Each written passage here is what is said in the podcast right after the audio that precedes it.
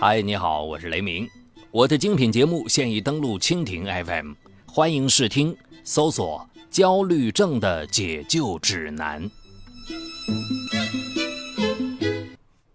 曾凯两年前患白血病，幸运的是，好心人韩娜捐献骨髓。手术成功后，曾凯为了感念捐献造血干细胞的恩人，给了他第二次生命，千方百计寻找恩人。只是他万万想不到，报恩之路让他命丧黄泉。敬请收听本期的拍案故事：致命的报恩。敬爱的恩人，您无私的捐献造血干细胞，给了我第二次生命。您的大恩大德，我们永世不忘，日后一定全力相报。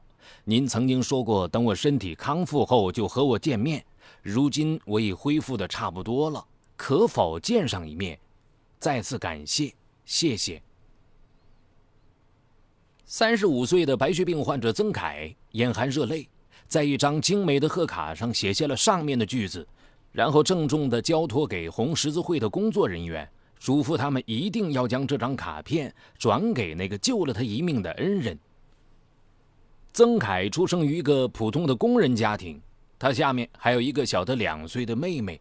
小时家里十分贫困，为此他和妹妹吃了不少苦。他发誓要通过自己的奋斗，让家里人过上好日子。他大学毕业后想创业开公司。可苦于没有资金，便辗转在各个工地打工学经验攒钱。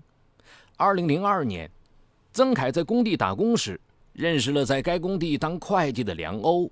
梁欧被他吃苦好学的精神所感动，在工作中处处给予曾凯帮助。在梁欧家人的帮助下，曾凯四处接活，帮人装修房屋。不久之后，梁欧和曾凯走进了婚姻的殿堂。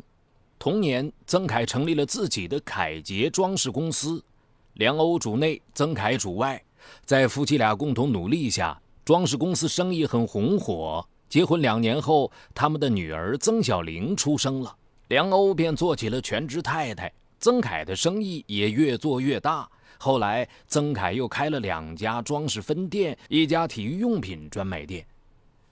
就在一家人过得顺风顺水的时候。曾凯经常感冒且高烧不退，去医院检查，竟然是患上了慢性粒细胞白血病。曾凯被紧急送往省二院血液科进行治疗，两个月后又转到解放军医院骨髓移植科。医生告诉梁欧，要想根治曾凯的病，最好的办法就是进行干细胞移植，这就需要先找到合适的骨髓。遗憾的是。曾凯和他唯一的妹妹骨髓配型没有成功，只能求助于中华骨髓库。很快，一个好消息传来，骨髓库找到了一位和曾凯初配成功的志愿者。这个志愿者就是时年三十一岁的女孩韩娜。最后的配型结果表明，双方各项指标高度相配。很快，曾凯接受了手术。术后的曾凯一动不动地躺在床上，心情却如海潮般起伏澎湃。他对梁欧说：“我真想见见那个救了我一命的人。”梁欧也连声说：“是啊，一定要好好感谢他。”随后，梁欧打通了红十字会的电话，要求对方提供捐髓方的具体联系方式，对方却告诉他，按照规定。骨髓库不得向患者泄露捐赠方的任何个人资料，原则上也不能见面。如果需要交流，也必须向中国造血干细胞库提交申请，并在他们的同意和安排下，在移植手术进行一年之后才能见面。这个答复让夫妻俩怅然若失。就在夫妻俩忙着寻找救命恩人时，曾凯的身体却出现了意外，曾凯的造血干细胞迟迟不能生长，而且他的肺部出现了严重感染，用了大量的抗生素都无法控制，同时又出现了多种并发症。看着丈夫被病魔折磨得死去活来，梁欧痛苦万分。就在这个时候，她意外地接到了一个年轻女孩的电话：“大姐，我就是那个捐赠骨髓给大哥的人。”一切都会好起来的，你千万不要灰心。原来这个电话是红十字会特意安排的，希望能激励曾凯的生存意志。也许是恩人的鼓励起了作用，到五月初，曾凯已经可以像正常人一样的下地行走了。五月中旬，曾凯和梁欧回到了老家。夫妻俩商量一番后，准备了一个十万块钱的大红包，专程来到了省红十字会，想托工作人员把这笔钱转交给他们的救命恩人。但工作人员告诉他们，这些志愿者之所以捐出造血干细胞，纯粹是为了治病救人，绝不会收受任何好处。对这个结果，曾凯很失望，但这更激发了他一定要找到韩娜的决心。经过一番精心策划，他在韩欧的陪伴下来到了大街上，举起了“寻找我的救命恩人”的条幅。就在曾凯一筹莫展时，有热心群众打电话到他所住的宾馆，表示对他的知恩图报很是感动，并主动提供这样那样的线索。几天后，有个中年男人很笃定地告诉他。根据你所说的情况，那个年轻女孩很有可能是我女儿的同学。我曾经听女儿说过她去骨髓库捐赠的事。按照这个好心人提供的手机号码，曾凯联系上了韩娜。一听到韩娜的声音，他就禁不住热泪盈眶。恩人呐，我可算找到你了。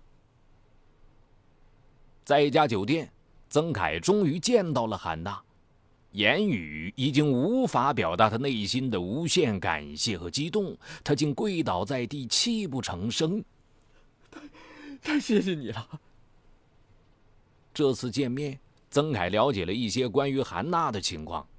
他结婚六年，有个患心脏病的儿子，丈夫在一家公司做保安，沉迷于赌博，以至于到现在都是在外租房子过日子。曾凯当即表示给他三十万做报酬，让他按揭买房子，然而却遭到了韩娜的拒绝。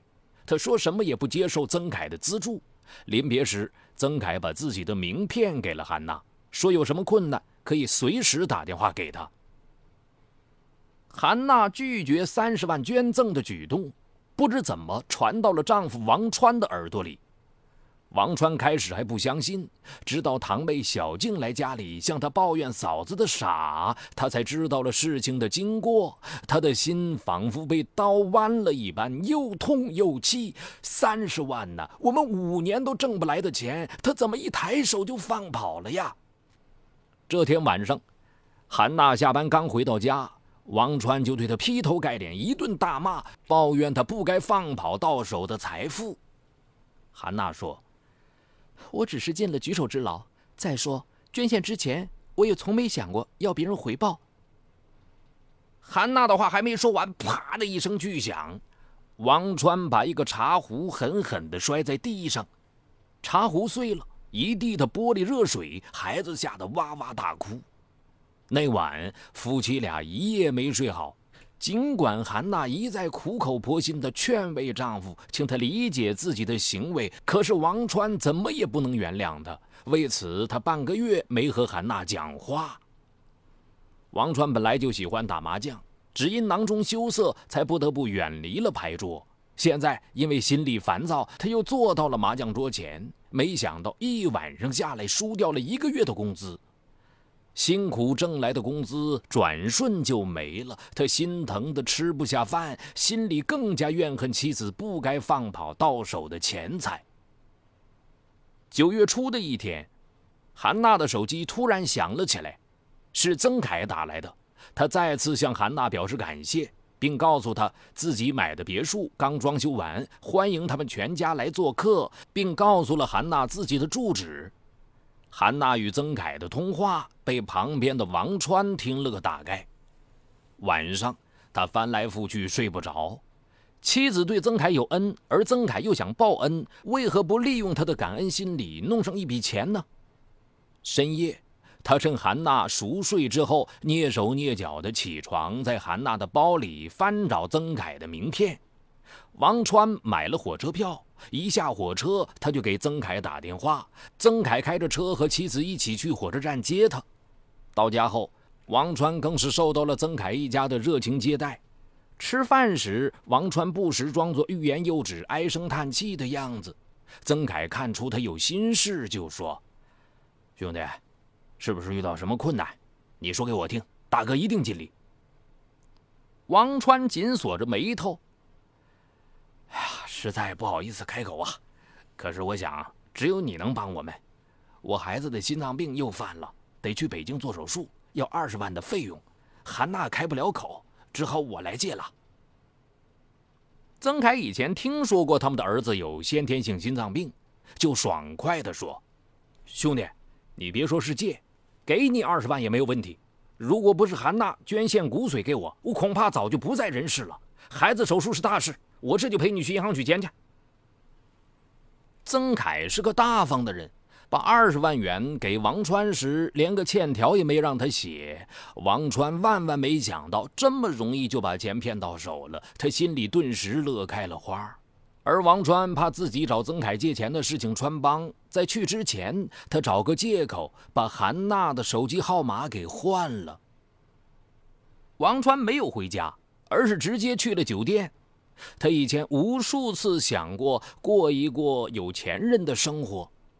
他花三千块钱包了一个三陪女，在酒店度过了销魂的一夜。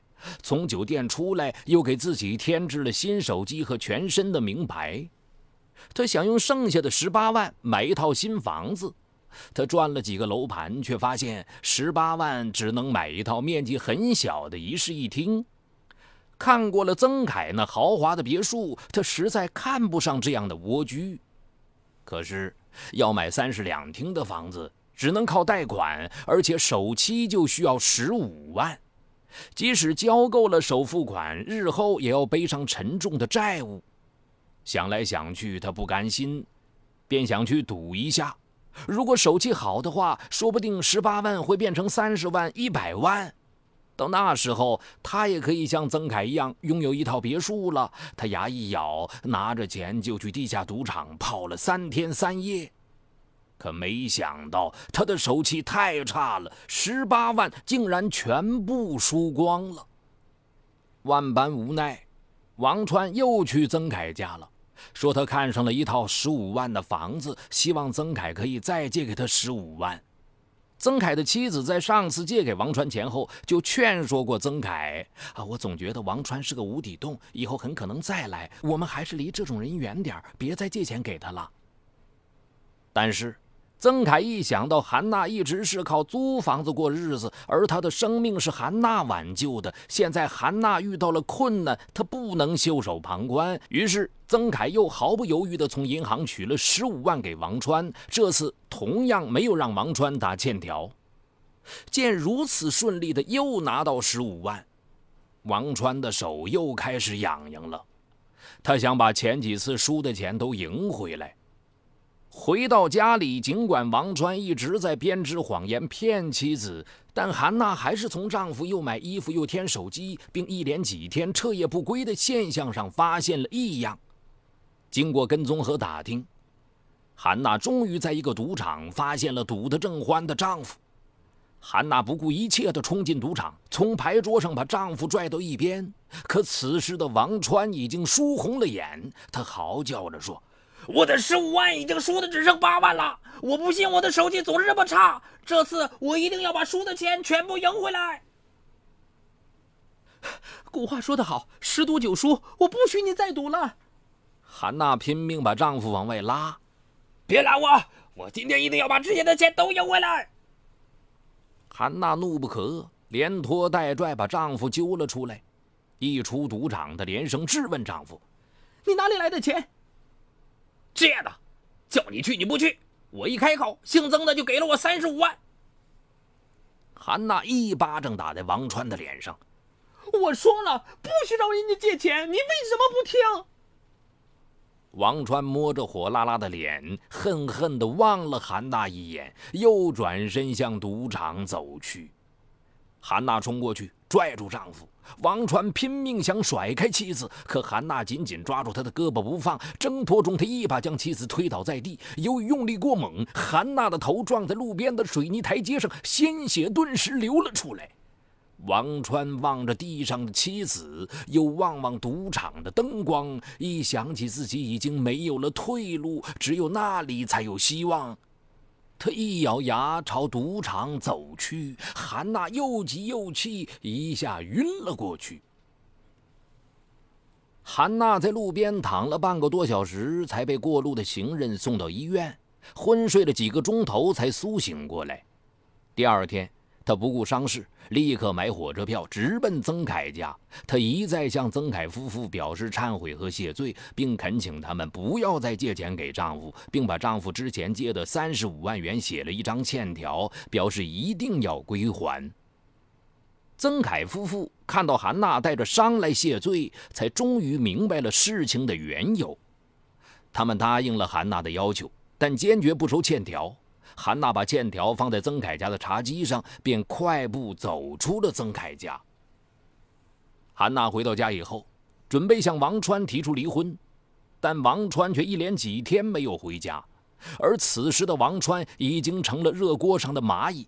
在他打伤韩娜的那个夜晚，他孤注一掷的拼命下注，结果把剩下的八万也输得精光，并且还欠下了别人二十万的赌债。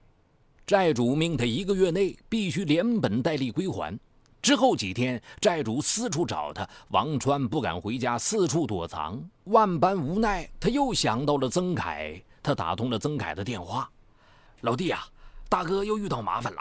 我酒后骑摩托车撞死人了，死者家属要我三日之内必须拿出三十万，否则就送我去监狱。只有你能救我呀！”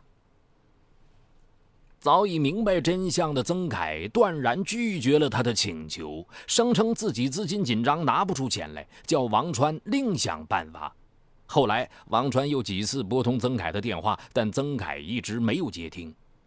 王川虽然不知道妻子去曾凯家的事情，但从对方的态度上觉出曾凯已经对他失去了信任，不由得怒上心头。没有我们，你早没命了。这么快就翻脸不认人了，真是忘恩负义！他越想越气，而债主的电话每天如催命一般，搅得他惊恐不安。他一直躲在朋友家里，可眼看还款的日子就要到了，他又想到了曾凯，他决定如果敲诈不出钱来，就抢劫。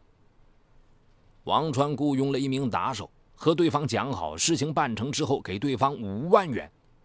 他们来到曾凯家。一连几天跟踪曾凯，发现他在唐山新街中段开设了一家体育用品专卖店。每天早上五点多就要开车去店里，半路要经过一段偏僻路段，拂晓路上行人稀少，正是作案的好时机。他们埋伏在那个路段，专心等待曾凯的车。早上六点左右，曾凯的车过来了，他们立即在路中间扔了些障碍物，曾凯的车停了下来。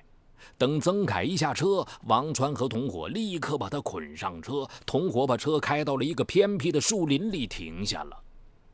曾凯一看拿刀对着自己的是王川，立即对他说：“大兄弟，你千万别做傻事儿，有啥困难好商量。”王川从曾凯身上搜出两张银行卡，逼迫曾凯把密码说出来。曾凯犹豫了片刻，为了保命，说出了密码。王川当场通过手机上网查询，发现密码没错，两张卡上一共有六十万。他一阵狂喜，准备当天就把钱取了。可是，曾凯怎么办？干脆一不做二不休，把他杀了，免得后患无穷。他和同伙交换了一下眼色，狠狠地朝曾凯的肚子连捅几刀，然后将其尸体抛在草丛里。就在王川携款逃回西安的第三天，曾凯的尸体被人发现。警方很快查明了死者身份，并确认了凶手的真实身份。十一月十三日，王川被警方抓获。在事实和证据面前，王川对自己的犯罪事实供认不讳。当警察将详细案情告诉韩娜时，韩娜一下子瘫倒在地。这位善良的女人怎么也不会想到，自己的丈夫竟然为了钱会做出如此丧尽天良的事情。她哭着喊道：“全献完骨髓后，我真不该和曾凯见面呐。害了两条人命，也毁了两个幸福的家庭。目前，此案已移送至检察院，等待王川的将是法律的严惩。